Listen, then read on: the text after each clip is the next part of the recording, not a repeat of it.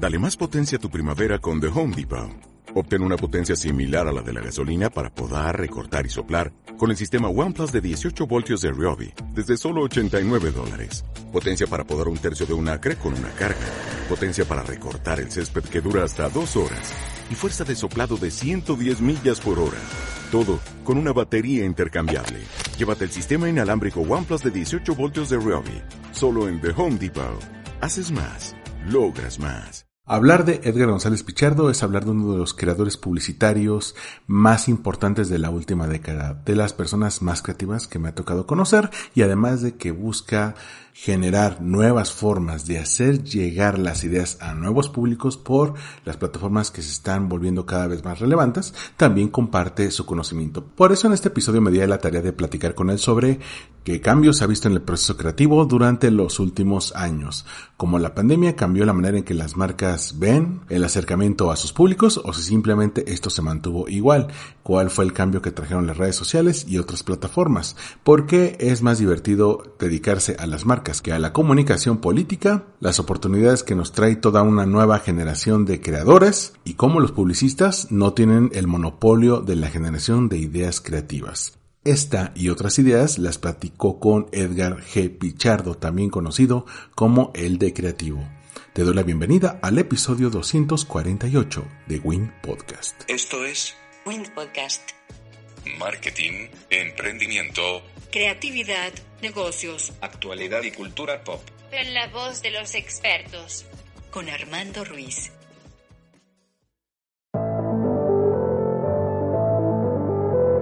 Hola, ¿qué tal? Bienvenidos a Win Podcast. Yo soy Armando Ruiz y me encuentran en Twitter, Instagram y TikTok como Armando-MKT. Y el día de hoy tengo a un amigo que hace mucho que, que no tenía el, el placer de entrevistar para el podcast. Ya nos habíamos visto en otros contextos, en un esquema más, más tranquilito y la verdad es que con la chamba que hemos tenido muchas veces no nos damos abasto y siempre es un gusto poder tener aquí a Edgar González Pichardo, eh, otrora conocido como arroba el de creativo. ¿Cómo estás, Edgar? Muy bien, amigo. Pues, como bien dices, ya teníamos un rato de, pues, de no vernos. Nos vimos ahí ese ratito por allá en Puebla y todo, pero pues, siempre es un gusto, un placer por acá estar contigo. Sí, y es que me acuerdo, esa vez que estábamos en Puebla, pues tú venías de, de hacer campañas, eh, tanto para marcas, eh, habías eh, entrado a, también a marketing político, si no me, me equivoco. Sí, sí, sí, estaba, estaba justo ahí en ese momento en su auge. Sí, porque estaban las campañas, ¿no? De mitad de tercio. Exacto. Sí, sí, sí. Y bueno, tú ya habías tenido experiencia con esto, ¿no? Ant- antes de, de estas campañas habías tenido también marketing político. Sí, bueno, pues digo, tú mm, me conoces ya desde hace un muy buen rato, ¿no? Yo creo que ya tenemos, ¿qué, qué será? Yo creo que tenemos ya más de cinco años de conocernos, ¿no? Fácilmente. Sí. Y por aquel entonces, ¿Mm? por aquel entonces me acuerdo que estaba yo en eh, trabajando para presidencia de la República y para Marca País. Me, me gustaba mucho porque en aquel momento me acuerdo que Romeo Márquez, que es también un viejo conocido tuyo, me parece, eh, me invitó a dar una charla, una charla a su, a su gente, a su agencia. Ujú. Y me acuerdo que el, el- el título de esa charla era Lo que aprendí trabajando para la marca más odiada y la más amada del, de- del país. Y así era, ¿no? O sea, estar trabajando para un presidente y al mismo tiempo para la marca de, de México, que, que pues eran dos cosas que se complementaban, pero que en apariencia por fuera pues eran dos cosas muy distintas, ¿no? Porque por un lado estaba el manejar constantemente la crisis de, pues, de percepción, ¿no? De, de construcción de marca también, ¿no? Porque pues la, la marca presidencial estaba muy lastimada, muy, eh, muy herida de, de muchas situaciones, ¿no? Desde escándalos, eh, que haber invitado a Donald Trump a, los pinos, y bueno, en fin. Y pues por otro lado, la marca de México, que pues esa es una marca que siempre hemos eh, percibido como una marca chingona, poderosa, eh, la, selección nacional, el turismo, wow, wow, etcétera, ¿no? Entonces, pues era un momento interesante, ¿no? De, la historia y, pues de mi, de mi trayectoria, ¿no? Sí era como algo interesante. Y pues sí, justamente por esa, por esa experiencia es que después me abrí un, un poco de paso en, en el marketing político pero ya ahorita estoy fuera del marketing político totalmente. Ahorita sí ya decidí tomarme un respiro de eso. ¿Qué diferencia le viste a, por ejemplo, entrar a trabajar con marcas versus entrar a trabajar con, con estos conceptos o con esto, o con estas eh, entidades que pues eh, o te puede ir o muy bien o muy mal dependiendo de la percepción que vayas a, que la gente tenga de lo mismo, ¿no? Es que en, en esencia me acuerdo mucho de un dicho que no sé de quién sea, pero que es un dicho muy común entre la gente que trabaja para marketing y todo esto, y es que las marcas quieren ser personas y las personas quieren ser marcas, ¿no? Y yo digo que da exactamente lo mismo al final, porque tu construcción eh, como persona, pues al final terminas eh, construyendo una marca que te va a abrir puertas, que te va a, hacer ganar adeptos, que te va a, hacer eh, conocedor de ciertos temas o que te va a ubicar dentro de ciertas categorías, no lo sé. O sea, creo que en el fondo eh, es, exactamente lo mismo. Es exactamente lo mismo porque eh, ese legado o eso que estás construyendo, esa comunicación, al final, si eres persona o si eres marca, va a tener un objetivo. Eh, y en el tiempo que estuve trabajando en marketing político, extrañé mucho trabajar para marcas porque me parece que es muchísimo más místico. Me parece que hay más misticismo en la construcción de marcas que no son propiamente marcas personales o personas. Eh, hay más eh, territorio que explorar y al, al, no estar atadas a una persona, pues las, las, marcas me parece que tienen más libertad, ¿no? De pronto para moverse, para hablar, para eh, asociarse a conceptos, para eh, tener distintas voces, ¿no? Creo que en ese, en, ese caso particularmente creo que si la, la, marca personal o la persona está un poco más limitada, ¿no? Eh, yo creo que hay muy pocos que lograron hacer el crossover y transformarse en marcas icónicas, ¿no? Pues Steve Jobs ahí está, ¿no? O sea, creo que Steve Jobs en sí, es, él era una marca. Por eso al, al, al, al morir, pues sientes que Apple perdió mucho, mucho de su esencia, ¿no? Porque ya no estaba Steve Jobs detrás moviendo los hilos, ¿no? Eh, y aunque probablemente Steve Jobs ya tenía mucho tiempo de no mover los hilos dentro de la empresa, era más bien Tim Cook. Creo que eh, la percepción de todos seguía siendo esa. O sea, que Steve Jobs estaba allá adentro y por el simple hecho que estaba allá adentro, eh, pues Apple era una extensión de él y no, no al contrario. ¿no? Por eso al, al, al, ausentarse, al no estar, bueno, pues hubo una eh, crisis pequeña en ese momento, me parece que la manejaron excelentemente y a la fecha, bueno, pues, es la marca más eh, amada y odiada del mundo, también al mismo tiempo, ¿no? O sea, de alguna manera Jobs era el espíritu de Apple y cuando fallece Jobs, pareciera que durante un tiempo Apple se quedó sin espíritu y tuvo que reencontrarse, qué era para, para la gente, ¿no? Sí, claro. Eh, y creo que, por un lado, creo que Steve Jobs se asoció mucho con conceptos eh, como la innovación en su momento, pero justo al morir, me parece que él murió en un momento en el que ocurrió un parteaguas en la tecnología, eh, en donde ya era muy difícil eh, innovar, ¿no? yo lo veo, por ejemplo, en las laptops, ¿no? O sea, una laptop de 2012, 2011, que fue el tiempo en el que Steve Jobs partió, sigue funcionando hoy. O sea, tú la puedes actualizar, le puedes actualizar el RAM, le pones un disco duro de estado sólido, le, y te, funciona perfecto ahorita, ¿no? O sea, porque efectivamente estábamos acostumbrados antes a ver saltos cuánticos en la tecnología, ¿no? O sea, la laptop del año pasado, este año ya era obsoleta. Y de pronto, no, de pronto ya es más difícil hacer eso.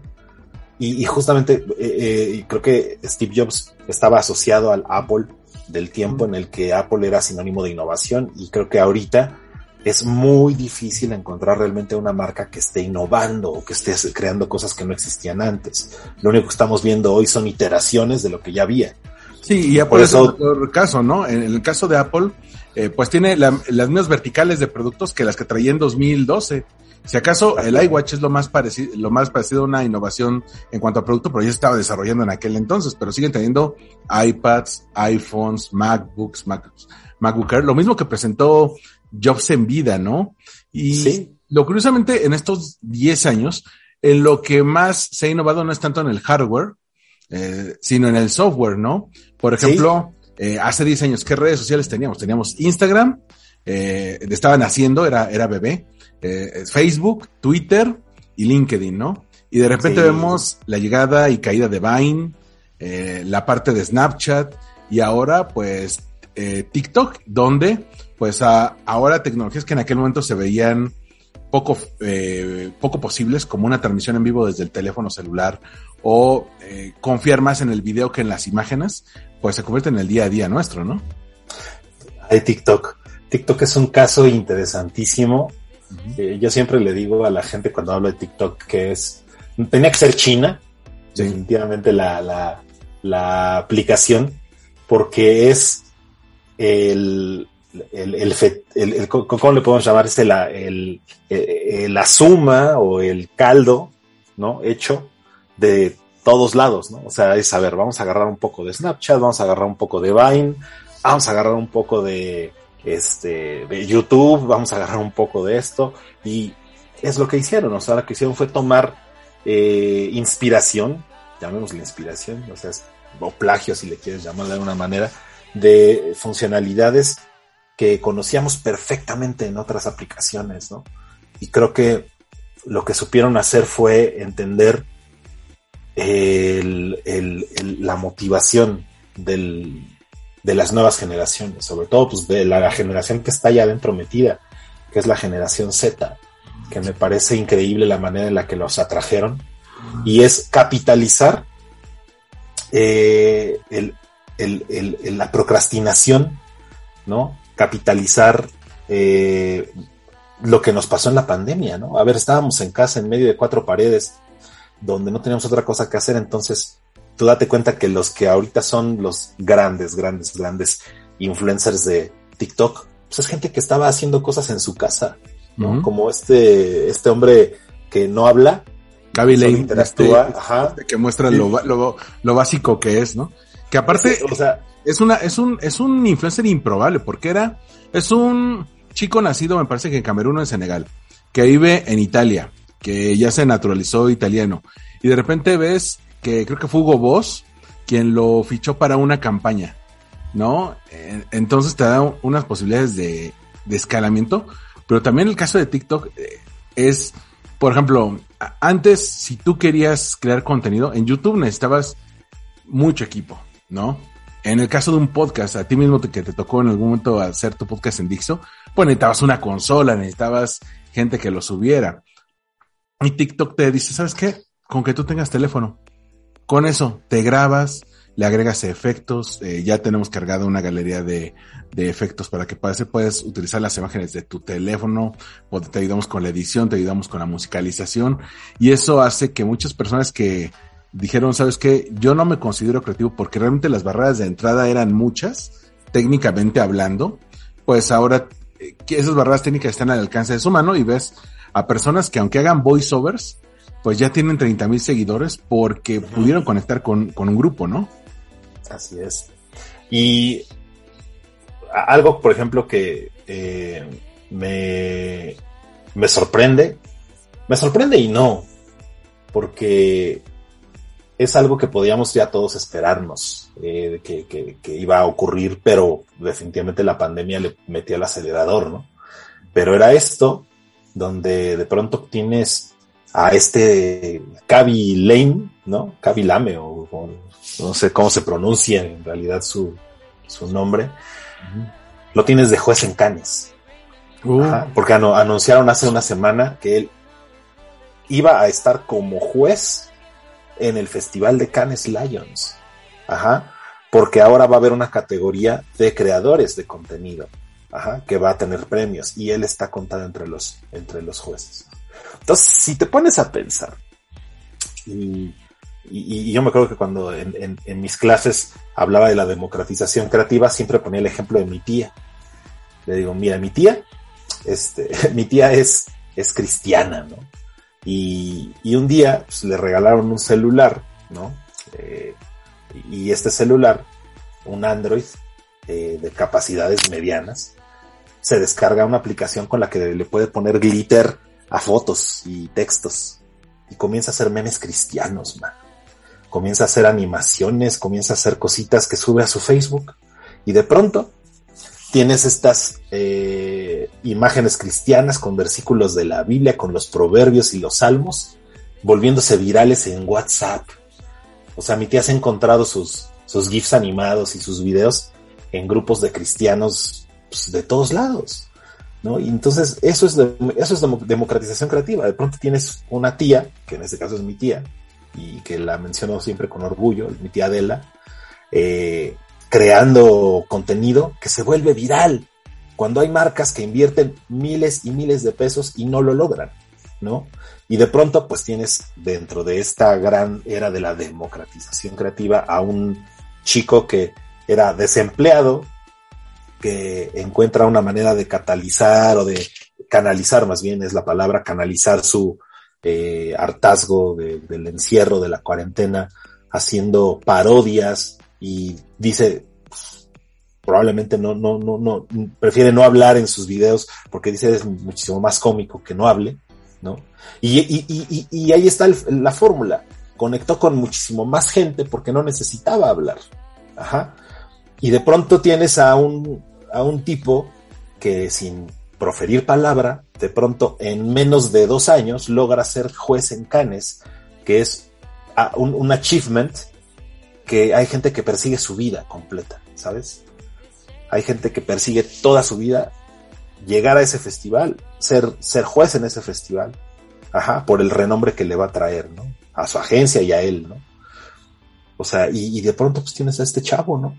Y, y, y, a mí lejos de molestarme, yo lo que pienso es, ahí está, o sea, siempre lo supimos, siempre supimos que la creatividad no le pertenece a una industria, no le pertenece a unos cuantos, la creatividad es algo que puede surgir en la cuarentena, en un cuarto rentado, pero si hay wifi y hay un teléfono. Además eso eh, lo, lo hemos visto eh, muy recientemente en varios casos. En TikTok tiene la ventaja de la, de la viralidad donde antes lo viral era Instagram o Twitter, ahora es TikTok, ¿no? Las, las tendencias salen de ahí, las canciones más escuchadas en Spotify salen de ahí. Eh, hay carreras musicales que nacen, crecen o incluso renacen gracias a, que en TikTok aparecieron, ¿no? Y, por ejemplo, eh, hay un caso que me llama la atención de un TikToker llamado Javier Ibarreche. Que, ese cuate, que ese cuate hacía reseñas de, así en un minuto de de cosas que veía en la pandemia. Y de, de repente detonó y ahora tiene 20 millones de seguidores y lo llama Netflix para que, para que, sea conductor de su podcast y lo llaman a una plática TED y, y, lo ponen a hacer entrevistas. Y dice, es que yo hace un año era profesor de secundaria.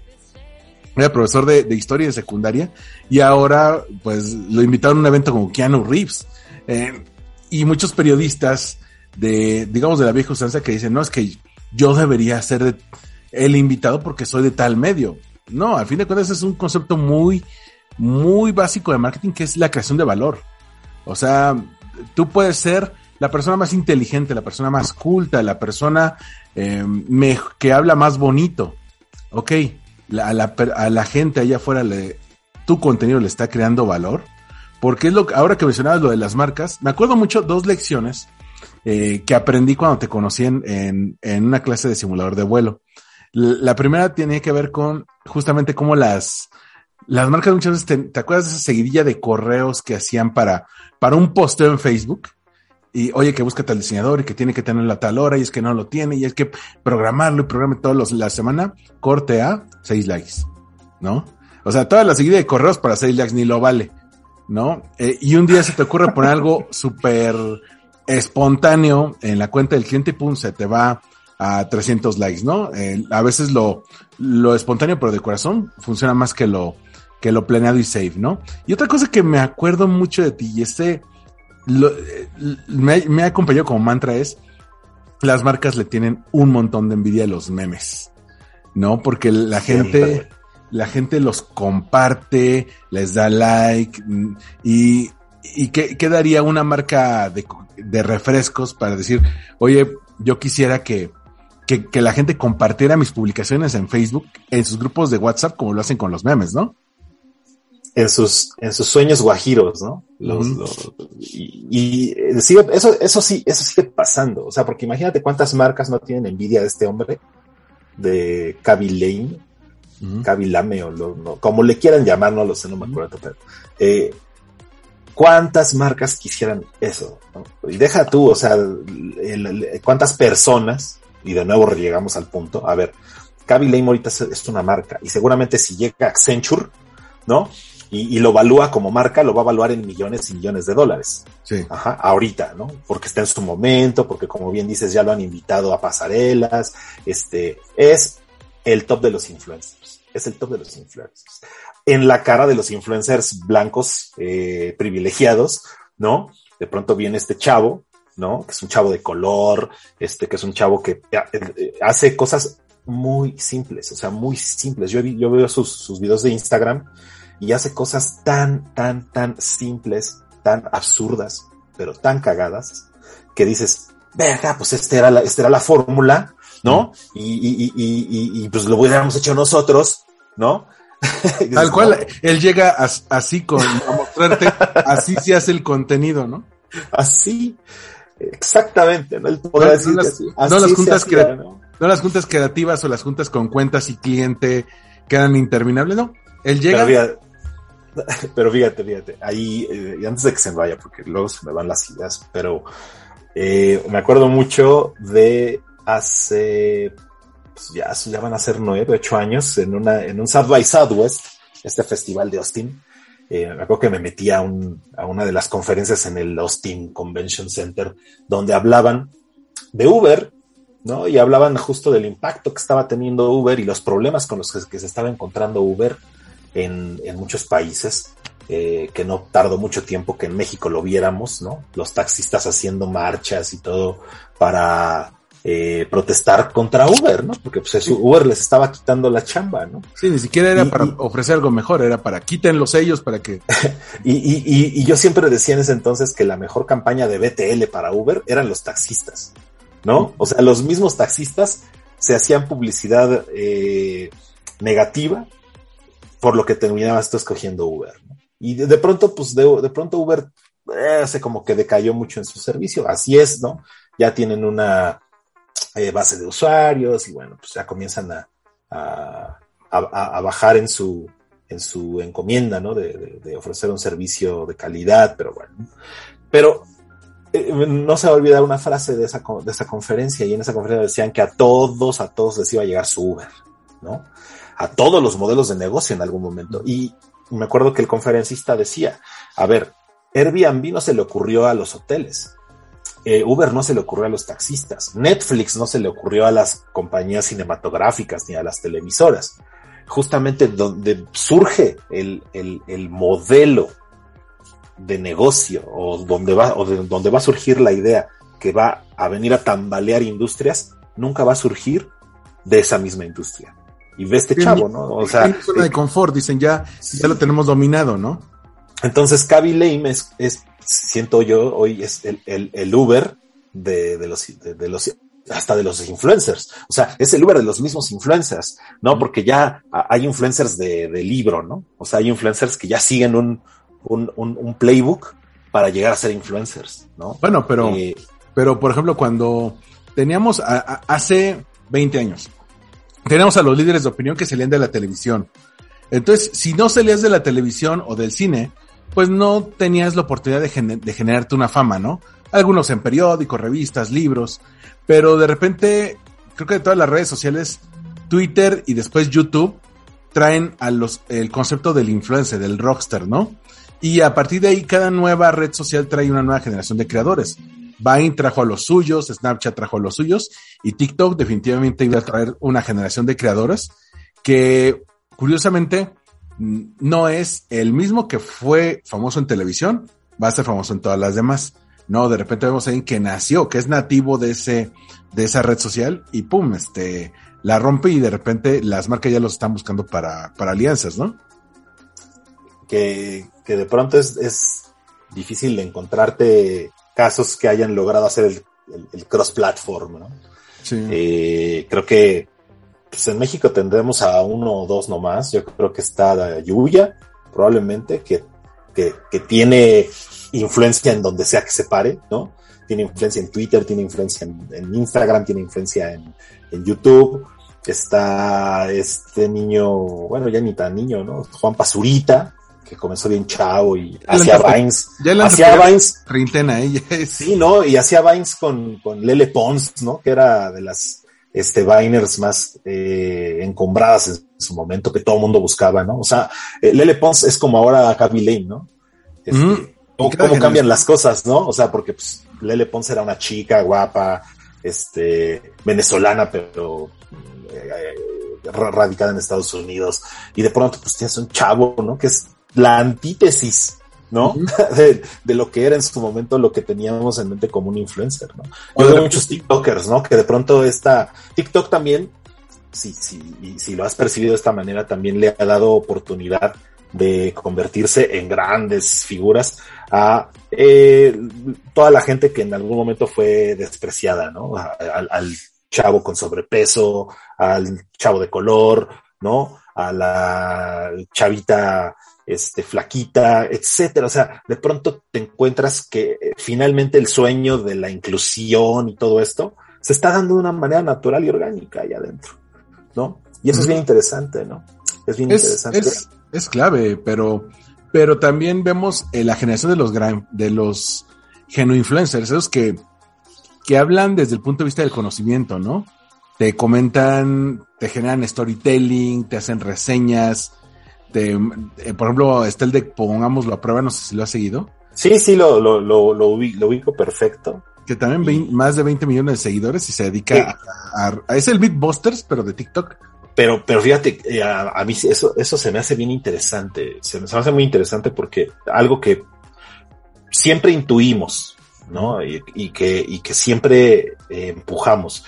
En, yo recuerdo igual también en, en mis clases, hablaba mucho de un canal de YouTube que probablemente lo has visto, ¿no? Y se llama eh, Will It Blends. Ajá. Uh -huh. Will It Blends es el canal de YouTube de una marca de licuadoras. Y lo único que hace ese canal es licuar cosas. Entonces, lo que hacían era, ah, pues hoy, ahora vamos, entonces hace cuenta que de pronto había un mame, ¿no? Uh -huh. eh, y si el mame del momento era Chuck Norris, licuaban un Chuck Norris de, de juguete, ¿no? O, ah, salió el iPhone, el, el iPhone 6 cuando fue lo del blend, eh, lo del el Bendgate, ¿no? Que se doblaba el, se doblaba. el, iPhone, ¿no? Ah, dice, pues se dobla y se licúa también, vamos a licuar un iPhone, ¿no? Y es lo único que hacía ese canal. Y yo siempre lo, lo, lo pone ejemplo decía, ahí está, Leo, estos no se volaron la, la, barda ni armaron su estrategia de contenidos de, ah, ahora vamos a traer un chef. Ah, ahora vamos a hacer este contenido de culinario. Ah, no, no, ahora este, vamos a, a, a, a meter, eh, aparte del vaso de la licuadora, vamos a meter un vaso para hacer papillas porque se está poniendo de moda el veganismo. Entonces ahora vamos a hacer también papillas, este, y veganos. licuados veganos. No lo sé. O sea, no, sigue siendo la misma fórmula. Ah, solo licúan cosas porque es la licuadora más chingona y poderosa del mundo. Es lo único que hacen. Entonces, de pronto ves surgir canales como estos, ¿no? Donde este chavo que se pongámoslo a prueba. Y yo vengo aquí para de desmentir todos los mitos de, de, de, de Internet, ¿no? Y muestra ahí los productos o los virales y dice, sí será cierto, vamos a ver. A ver, solo se dedica a una cosa, una sola, que le da para, para muchas cosas, ¿no? Porque pues puede probar todo lo que sea.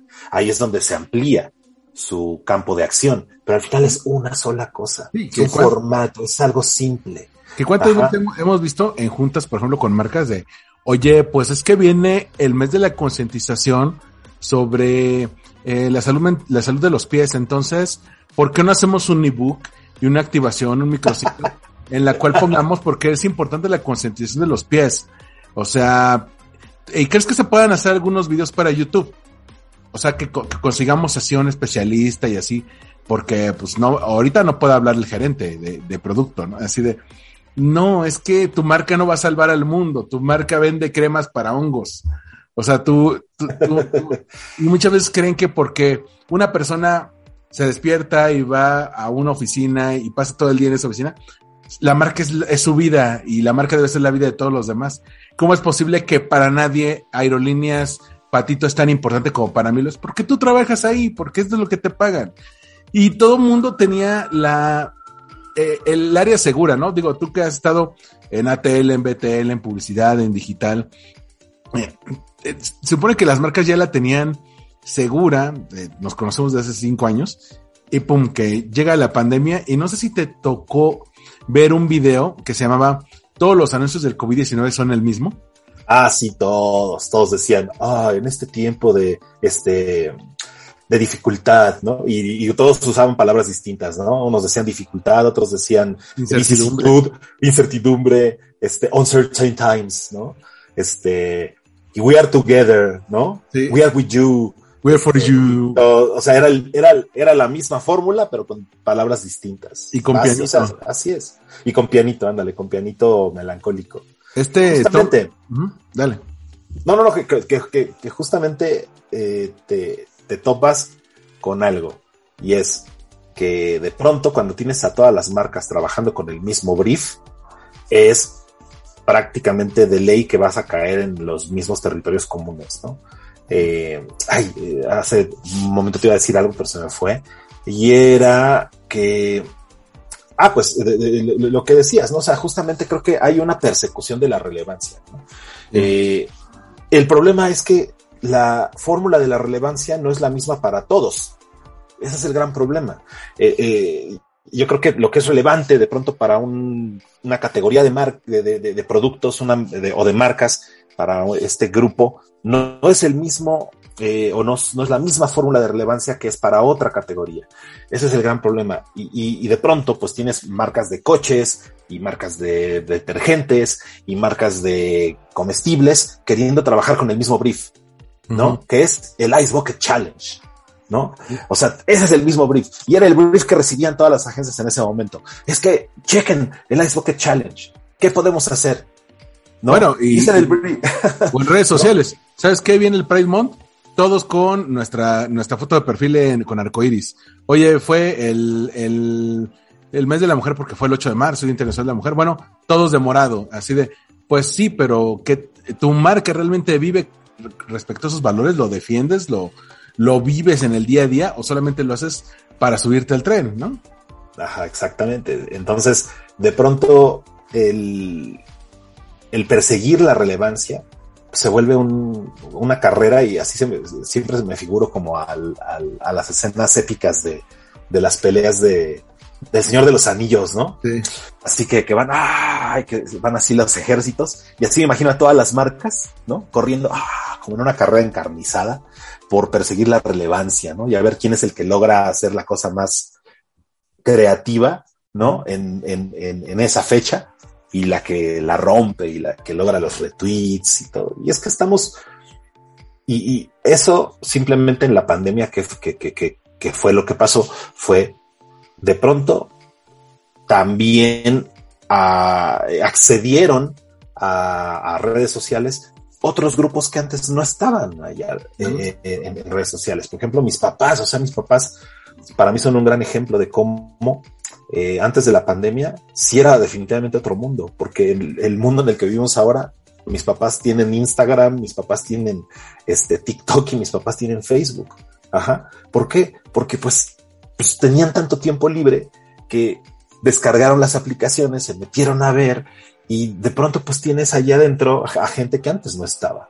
Eh, la penetración de, de, Facebook, me acuerdo que en algún momento hace un año eh, vi la gráfica y el crecimiento de usuarios mayores de 60 años, ¡pum!, se disparó, ¿no? Uh -huh. Entonces, eh, de pronto la, lo que antes solíamos decir, oh, es que el, la gente hiperconectada es este grupo demográfico que está entre los 25 y los 40 años y de pronto no, pues de pronto ahora tienes gente eh, que antes no estaba, pero que ahora también están consumiendo los contenidos, también están opinando, también están dejando comentarios, también amplifican, también básicamente ahora sí estamos hablando de una eh, penetración eh, que no se hubiera dado de otra manera si no hubiéramos tenido una pandemia. Ajá. y, y, eso definitivamente tiene que impactar la creatividad.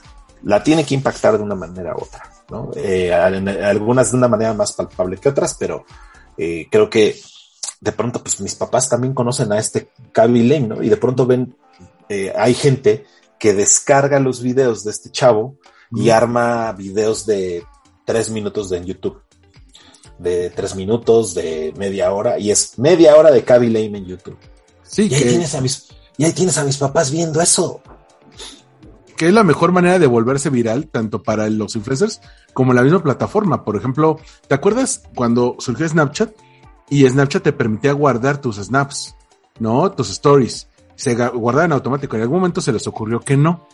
Y que si quieres hacerlo, tenés que hacer, buscar las siete esferas del dragón y darle 20 vueltas al app y todo. Eh, las stories de Instagram, mismo caso, ¿no? Y lo que, por ejemplo, llegó a ser TikTok fue, bueno, tú haces tu TikTok, se descarga automáticamente y tiene una marca de agua para que todo el mundo sepa de dónde surgió el video y la gente lo subía a Facebook y la gente lo subía a Twitter y así se llegó a viralizar.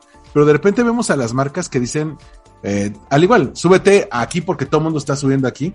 Y justamente el día que de hoy que estamos grabando esto, me, me, tocó ver el caso de famosa marca de chicles que se quiso subir a una colaboración con la serie Stranger Things y, y no entienden la plataforma. Tienen, porque buscan, hacen videos con valores cinematográficos, con una cámara en HD, cuidando la iluminación, con rieles y, así de, güey, una persona con celular grabándose en el baño puede ganar más likes. O marcas que dicen, ok, por ejemplo, yo soy una marca de bienes raíces. Ok, entonces, si voy a hacer video en TikTok, me voy a, grabar bailando porque es lo que hace la gente en TikTok, baila, ¿no?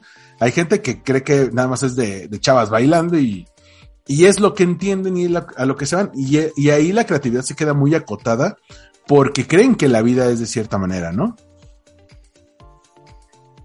Sí, así es. Eh, también es, me estaba acordando ahorita de otra cosa que te iba a decir, que justo Snapchat y, recuerdo el momento más álgido de Snapchat, que fue por ahí 2014, 2015. Recuerdo que era ese el momento en el que Snapchat era the new shit, ¿no? Sí. Eh, y, y, se escuchaba por todos lados eh, ephemeral media, ¿no? Ephemeral media era el, el buzzword, ¿no? Sí. Eh, y que justo fue momentos antes que Instagram dijera, ah, nosotros también vamos a hacer nuestra plataforma de ephemeral, ¿no? Y fue cuando hicieron las stories efectivamente. Pero, ¿qué pasa? O sea, eh, creo que la gente detrás de TikTok entendió un poco mejor dónde estaba el futuro. Y el futuro es que la realidad estamos ante una generación que le gusta eh, recibir la gratificación instantánea.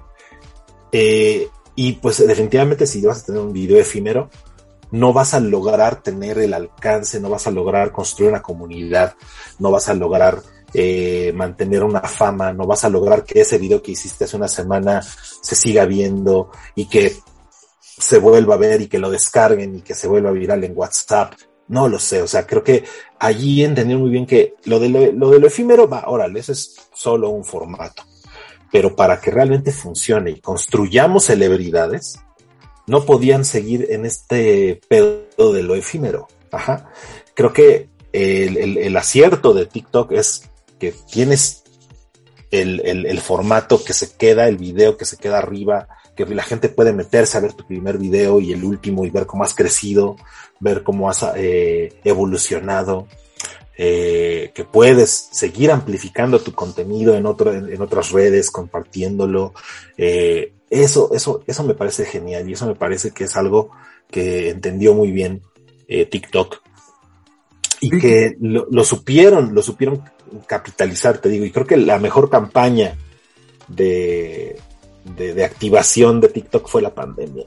Definitivamente la pandemia fue la mejor campaña, o sea, fue que ni mandada a hacer, ¿no? O sea, yo de, de broma le decía a, a, acá unos amigos en, Puebla, les decía que TikTok era, eh, no, la pandemia era la campaña de activación de TikTok, ¿no? Era la campaña, esa era, o sea, ¿por qué? Porque allí la gente fue a desahogarse, la gente fue a divertirse, la gente fue a eh, crear, la gente fue a desaburrirse, ¿no? A aprender cómo hacer pan de plátano.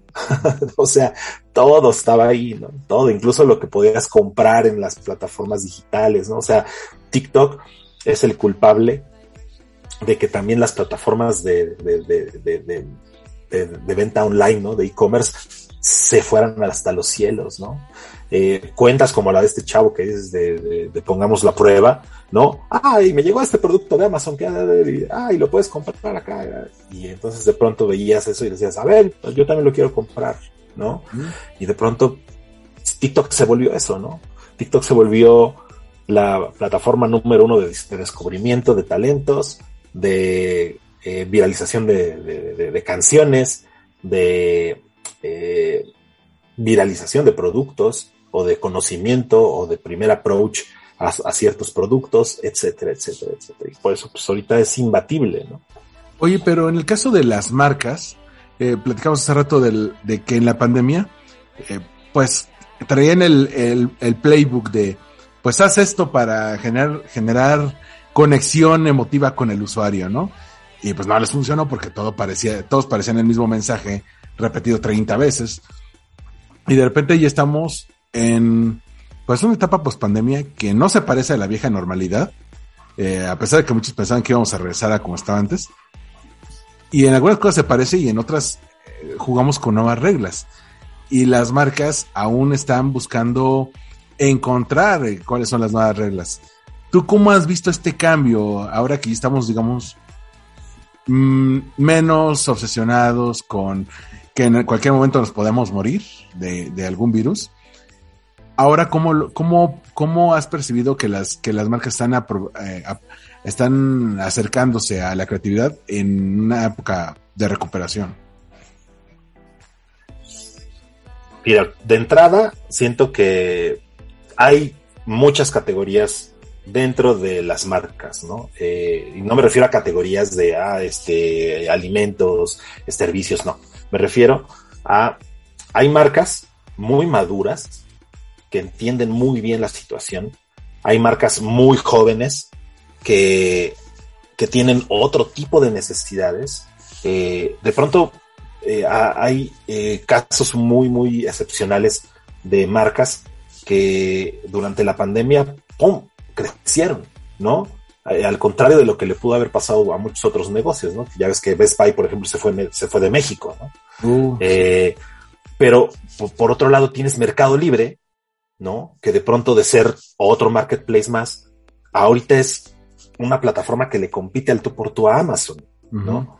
Eh, y, allí lo ves, lo ves como de pronto eh, hay marcas que entendieron muy bien hacia dónde tenían que dirigirse, ¿no? Eh, o lo que tenían que cambiar o las cosas que debían ajustar, no solo en su comunicación, sino en todo su modelo de negocio, ¿no? Creo que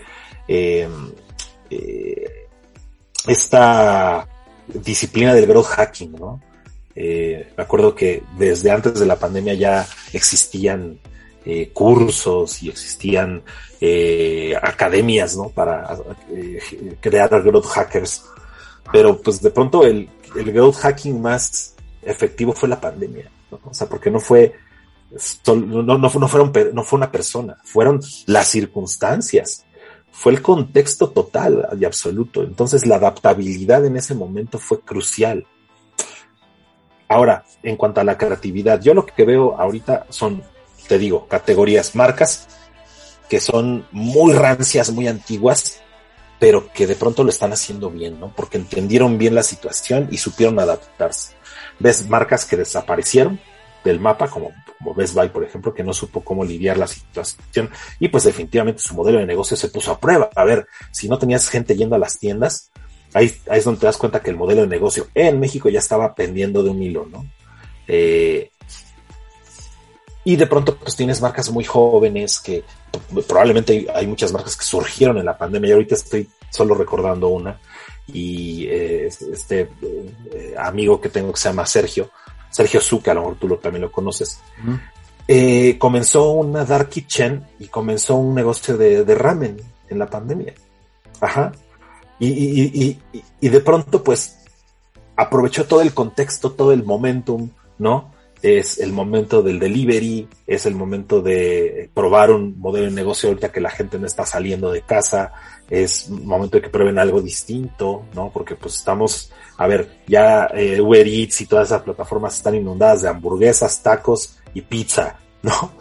Que es lo, parece que es lo único que come la gente cuando está en su casa, ¿no? Y dijeron, a ver, nosotros vamos a hacer ramen.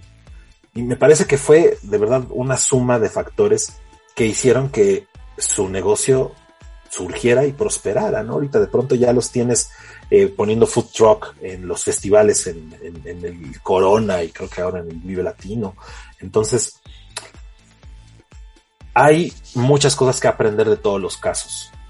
Creativamente, ajá, no dime. Bueno, nada más para acotar, hay gente que dice, eh, cuando, cuando hay crisis hay gente que llora y hay gente que vende pañuelos, ¿no? Ajá, exacto. Y ¿cómo podemos resumir la creatividad? ¿No? Anterior y posterior al, a, la, a, la, pandemia. Me parece que la creatividad es la misma creatividad. La diferencia es la eh, efectividad y la velocidad con la que la implementes. Yo creo que eso es, eso es crucial hoy día. Creo que la pandemia, si algo nos enseñó, fue que no había momento que perder, no había tiempo que perder, no tenemos nada, nada, nada de tiempo que perder, por lo mismo que decías. O sea, creo que de pronto esta cercanía con la muerte, aunque suene muy oscuro, pero a ver, de pronto vieron marcas que dijeron, a ver, ahorita es el momento de probarlo, porque si no lo probamos ahorita, ¿no? O sea, mañana no sabemos. Mañana no sabemos si vamos a estar aquí. Entonces, creo que justamente ese sentimiento, ese contexto, de incertidumbre, lo que hizo fue detonar fenómenos que no hubiéramos, no nos hubiéramos atrevido a hacer, no nos hubiéramos atrevido a tomar esa iniciativa, a dar ese paso, si no hubiera sido por ese contexto. Entonces, la creatividad, sí, sí, sí, se evolucionó y eh, la vemos hoy implementada de una manera más eficiente de, pronto eh, en influencers que, que, surgen de la noche a la mañana, y que de pronto, pues tú, tú ves hace un año no era nadie y ahorita, como dices, les están dando este programas y les están dando oportunidades que otros que llevan construyendo años y años carreras no lo han logrado. ¿Por qué? Porque de nuevo, en esta persecución de la relevancia, de pronto te das cuenta que hay gente que llegó más rápido que otros, que voy a, a decirlo entre, entre comillas, pero ocuparon demasiado tiempo en entender el contexto cuando otros lo comenzaron a entender en el camino y lo que hicieron fue poner las manos a la obra, ¿no? O sea, porque es eso, o sea, hay gente que puede estudiar años y años y años para lograr entender algo y poner su negocio de eso, y otros simplemente lo ponen, ¿no? lo ponen, lo ejecutan y dicen, a ver cómo nos va, y sobre la marcha van, van, van, van, van ajustando, ¿no? Y lo mismo pasa en la creatividad, lo mismo pasa eh, en, las redes vemos, las redes son el laboratorio más grande de creatividad que existe. Y allí vemos cosas, ¿no? Que surgen hoy, si no funcionan, las desechan y al día siguiente hacen una cosa distinta.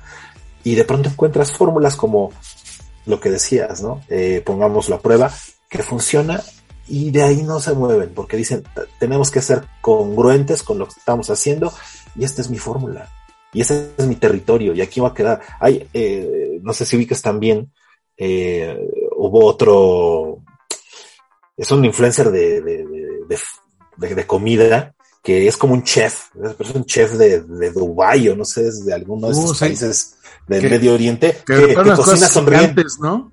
Que cocina sonriendo. Sí, ese, es como su, ese es como su gag, ¿no? Que, que, yo digo, ese es como el, el, eh, el Salt Bae, que era este güey que le hacía así, este, pero en drogas, ¿no? Porque ya este güey lo llevó a otro nivel, ha abierto restaurantes en todos lados y todo porque se volvió una celebridad. Pero lo mismo, ¿y qué es lo único que hacía? Cocinar sonriendo, viendo a la cámara, sin inmutarse.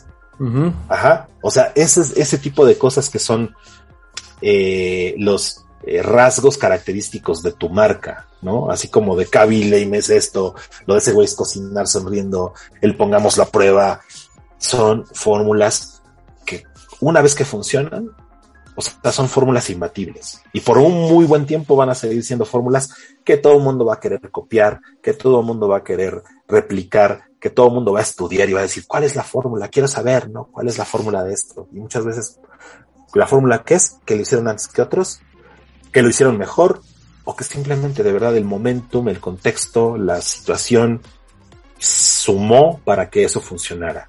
Y no necesariamente significa que eso lo vas a poder replicar y vas a poder ser el siguiente Kaby ¿no?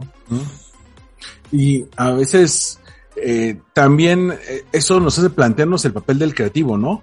Porque antes decía, es que el creativo es el que va a generar ideas. Hoy en día eh, podemos hacer partnerships con creadores de contenido. ¿Sabes qué? Me gusta mucho lo que haces, vamos a buscar una alianza. Ok, pero no se trata solamente de eso, ¿no?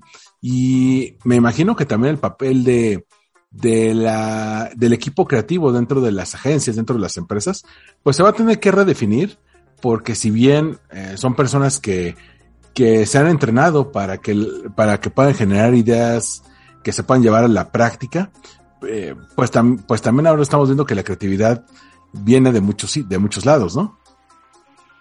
Sí, viene de, pues de donde sea, ¿no? Creo que el, la, la gran lección que nos deja esto de que de pronto tienes un chavo que hace dos años estaba desempleado y ahora está invitado por las grandes marcas a pasarelas y va a ser juez en Canes, es exactamente eso. O sea, eh, pongo, pongo mucho de, de, de ejemplo el, el, dicho de Gusteau, ¿no? El personaje este de, de Ratatouille, ¿no? Que dice, todo mundo puede cocinar. Así es, todo mundo puede ser creativo, todo mundo puede ser eh, juez en Canes todo el mundo puede ser lo que quiera ser. Todo mundo, sí. Pero al final es eso, o sea, al final es, eh, no todos lo pueden lograr, no, todos van a llegar ahí. No, solemos tener este sesgo como de, confirmación, de, supervivencia, donde creemos que de pronto la fórmula que llegó, eh, o que llevó más bien a Kaby Lame a ser el influencer que soy, ah, yo puedo agarrar de ahí cinco lecciones y seguir esos mismos pasos y lo voy a lograr igual. No es cierto. No es mm. cierto. No, y tienes encontrar tu propia voz, ¿no? Porque, no. Por ejemplo, eh, tú, tú, eh, tú puedes ser el perfecto Edgar González porque tú puedes ser la mejor versión de ti mismo. Y, puede, puede, y ahí va, a haber gente que quiera ser como tú. Y no van a hacerlo. Tienen que ser ellos mismos, ¿no? Es como como decir, bueno, es que yo quiero ser George Lewis, el, el, el original Madman. No, George Lewis es George Lewis. Yo puedo ser Armando Ruiz si, si me esfuerzo mucho. pero también el no querer ser como alguien más, sino decir, es que es, ahí está el, la fórmula, ¿no? Así le voy a hacer, ¿no? Tienes que encontrar tu voz. Muchas veces los que han triunfado en contenidos porque son su propia versión de ellos mismos, ¿no? Porque quieren ser la versión B de alguien más. Y, sabes, y sabes de pronto cuál percibo yo que es la fórmula. y, va a sonar, no sé, o sea, pues, ahora sí que es eh, difícil aceptar esa realidad. Pero eh, tanto Ibarreche, ¿no? Eh, que lo mencionaste ahorita, yo he ido a sus shows de stand-up y entre broma y broma, pues te cuenta que él ya estaba harto, ¿no? De ser maestro. Eh, y, de pronto, pues eh, ahí justo en ese hartazgo fue que comenzó a hacer otra cosa y le funcionó. El, este señor eh, Lane, pues era desempleado, ¿no? Lo corrieron creo que de su trabajo y por eso comenzó a hacer TikToks.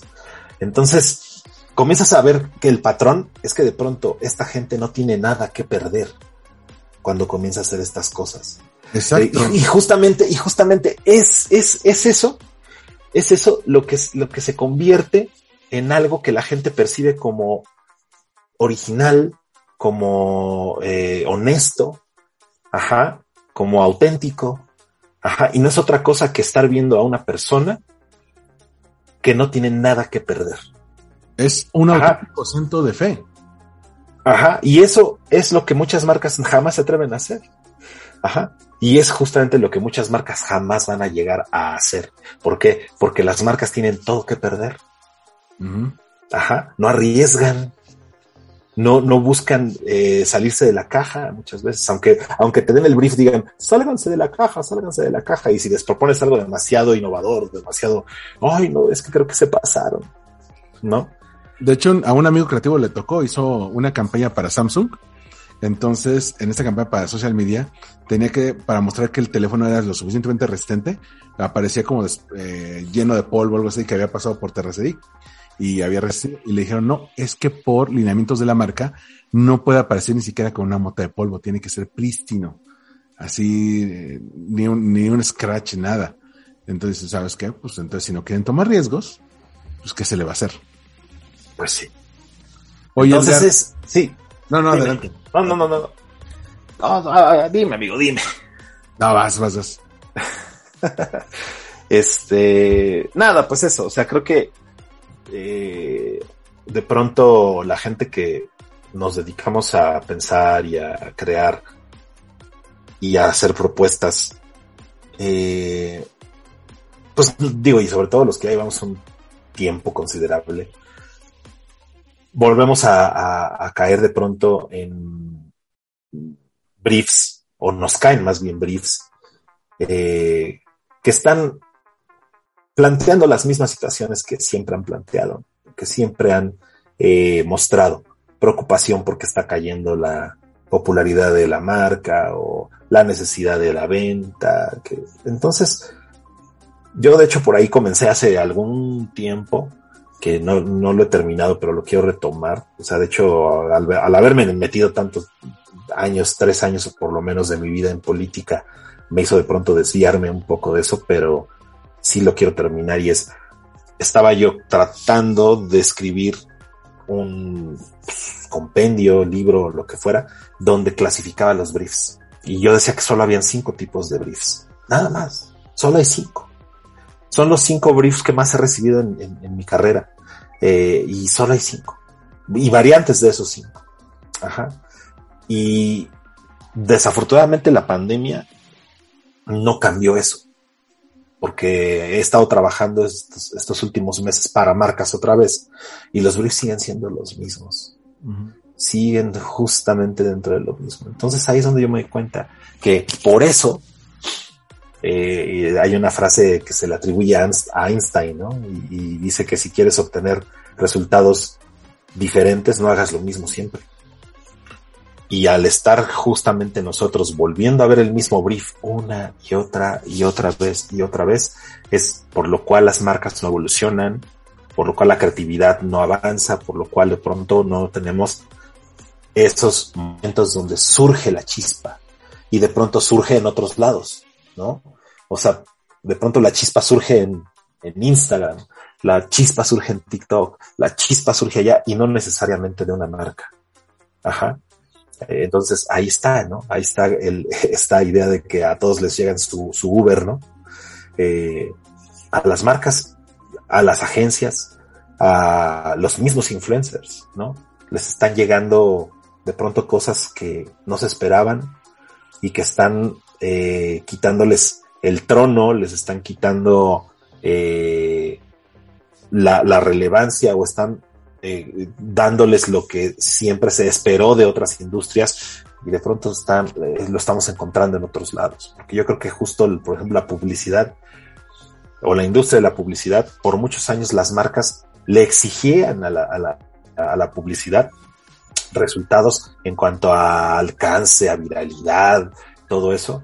¿Y qué pasa? Pues la publicidad no se los dio. O sea, de pronto tuvieron que llegar personas tu, tuvo que llegar un influencer, tuvo que llegar este, esta gente que se volvió una celebridad de la noche a la mañana, que, que, ganaron la carrera de la relevancia, llegaron antes que las marcas, llegaron antes que, que, que, las agencias, y por eso ahora las marcas se quieren brincar a la agencia y quieren ir y buscar directamente al, al influencer. ¿no? Eh, no sé, son, son tiempos interesantes, o sea, son, son tiempos difíciles para, para la industria como tal, ¿no? La industria de la publicidad y el marketing. Son tiempos complicados, Pero como bien dices, si nosotros sabemos y somos lo suficientemente humildes para entender que la democratización creativa es una realidad que no vamos a cambiar jamás y que cualquier otro puede llegar y quitarnos nuestra chamba porque está haciendo algo mejor que nosotros porque tomó riesgos. Ajá, porque no tenía nada que perder, como nosotros, que de pronto no nos atrevemos a hacer algo que no queremos perder el cliente porque es perder nuestro ingreso. Ajá. Y eso, o sea, necesitamos encontrar el balance. Y creo que estamos en un punto ahorita donde podemos eh, tomar esos elementos y, repensar las cosas. Es un muy buen punto de, de inflexión. Habrá que ver hacia dónde nos vamos dirigiendo, pero definitivamente que la realidad no sea la misma de la que había antes y que las marcas muchas veces quieren jugar con las mismas reglas, pues va a generar este choque, es, inevitable. Eh, y nosotros como, no solamente como profesionales, como estudiosos de ello, pues también lo vamos a, lo vamos a seguir. Oye Edgar, te quiero agradecer por haberme dado esta oportunidad de platicar contigo. Es que contigo se, se platica muy, muy padre, la verdad. Eres una persona eh, no solamente creativa, sino analítica, una persona que, que es una gran observadora del espíritu de los tiempos. Y para aquellos que te quieran seguir, digo, tienes muchos seguidores, pero para aquellos que quieran saber, oye, en qué redes te puedo encontrar, dónde puedo eh, ponerme en contacto contigo, tus ideas, eh, en qué redes te pueden encontrar, en qué plataforma. Pues, pues mira, ahorita justo hice un, ahora sí que estoy haciendo, probando una estrategia de rebranding, porque por mucho tiempo fui arroba el de creativo en muchos lados. Eh, de pronto quiero probar, ¿no? O sea, quiero probar ahorita. Eh, me, puse un poquito serio, entonces me encuentran ahora como arroba Edgar G. Pichardo. Eh, ahí estoy en LinkedIn, así estoy en, Medium, así estoy en Twitter. pero también tengo mi, mi, proyecto, que es el proyecto en el que estoy ahorita dedicándome, tratando de construir justamente esta consultoría que es, Yo Creador. Entonces también encuentran mi sitio yocreador.com eh, para que también digo ahí este pues busquen eh, ahí nos, me pueden contactar ahí pueden este platicar conmigo ahí me pueden dejar sus, sus comentarios sus preguntas mandarme sus briefs o lo que quieran no este también próximamente ese, es otro otro plan que estoy tramando pero sí quiero también comenzar a, a dar cursos.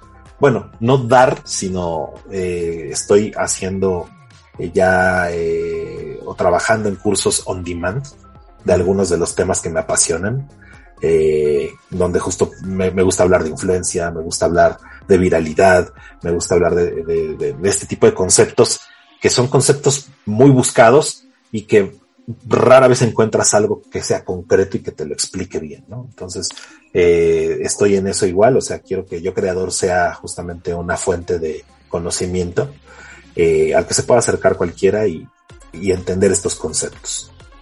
Me encanta, creo que puede ser una gran salida profesional y creativa. Y bueno, yo aquí me despido. Gracias por habernos escuchado, por haber eh, llegado hasta esta parte de la plática. Edgar, muchas, muchas gracias por, por, por tu tiempo y bueno, aquí me despido. Soy Armando Ruiz.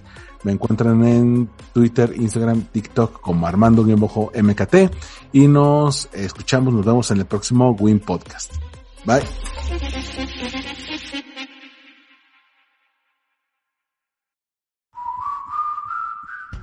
Gracias por escuchar Wind Podcast. Síguenos en redes sociales como arroba Wind Podcast una producción de All We Need Is Blog. Conoce todos nuestros podcasts en allwinidisblog.com.